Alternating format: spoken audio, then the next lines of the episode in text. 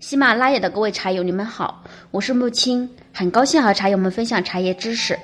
熬夜的时候喝茶呢，是为了减小熬夜对身体的伤害；而熬夜后喝茶呢，是为了温养身体，恢复熬夜所损耗的身体机能。所以熬夜时喝茶和熬夜后喝茶呢并不相同。下面呢就为茶友们分析熬夜之后该怎么喝茶。熬夜之后喝什么茶，根据不同的情况呢也是不同的，主要可以分为两大类。第一个，熬夜之后呢要补眠休息的茶友，对于这一类茶友，首先要注意的呢就是喝茶不影响。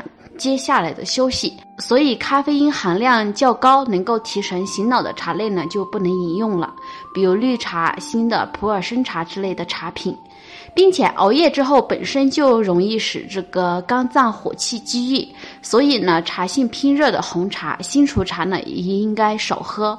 尝试茶性相对温而不凉、暖而不热的干普茶，或者具有一定陈期的茶性温和的熟茶和老生茶呢是比较合适的。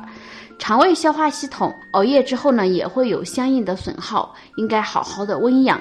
而老生茶和老熟茶呢能够起到较好的暖胃养胃的功效，又不容易上火。熟茶内的咖啡因呢含量低，且其中的这个茶氨酸呢具有较好的安神功效。睡前品饮呢，不会影响睡眠。熟茶经过发酵之后，其中的维生素 C 含量增加。维生素 C 呢，能够提高人体的免疫力，还对肾脏和肝脏功能呢都有比较好的这个养护功效。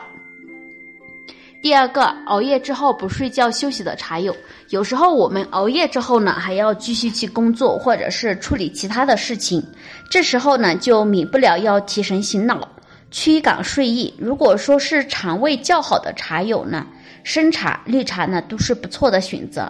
如果说是肠胃虚弱的茶友呢，可以考虑品饮红茶、茉莉花茶、菊花、枸杞茶呢，也是熬夜之后不错的选择。偶尔熬夜，通过适当的休息和事后的温养呢，能够使这个身体得到恢复。但是长期的熬夜呢，对我们的身体所造成的这个损耗呢，就不是喝茶食疗之后能够解决的了。所以啊，就能不熬夜啊，尽量不要熬夜。饮茶呢，只能起到一个相应的辅助作用。